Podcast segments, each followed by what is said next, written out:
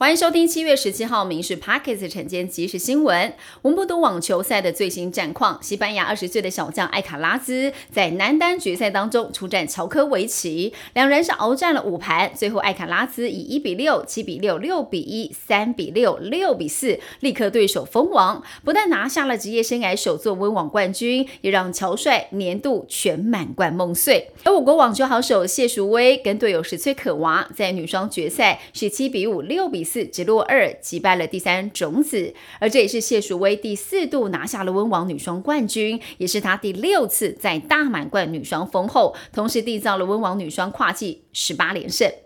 亚洲锦标赛最后一天，男子两百公尺决赛，台湾最速男杨俊翰跑出了本季最佳的二十秒四八，替台湾拿下了一面银牌。杨俊翰说：“这是这场比赛的最后一趟，所以他是毫无保留，全力冲刺。”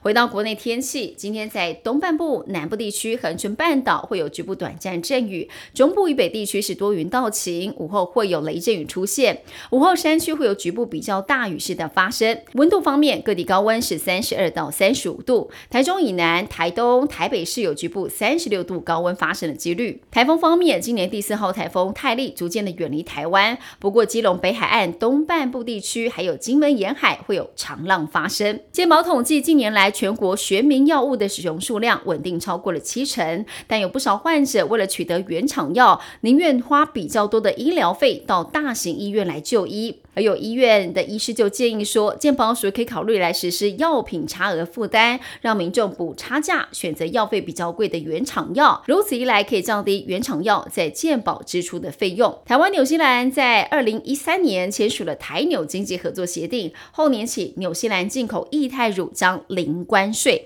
这让高生产成本、高售价的台湾酪农业面临了生存的危机。而酪农希望农委会协助解决过剩乳源问题，或提。提出林木补偿方案，但官员表示，几乎每个牧场都超养两到三成，甚至有的超养了一倍。农委会去年开始针对超养牧场进行查核，也强调农委会不会鼓励林木。随着华府跟北京关系恶化，在中国的跨国企业加速推动资料脱钩的行动，因应北京日益严格的资料跟反间谍法。英国金融时报报道，北京当局增订反间谍法跟资料法规，促使跨国企业加速跟中国的系统以及世界其他地区的系统分离。军情局一名女军官涉嫌泄露国防以外的机密，士林地检署指挥了调查局搜索了女军官办公室等地，约谈女军官来说明。而事检表示，检察官依法指挥侦办当中，基于侦查不公开原则，适度公开说明，请外界不要过度的揣测，维护侦查程序顺利进行。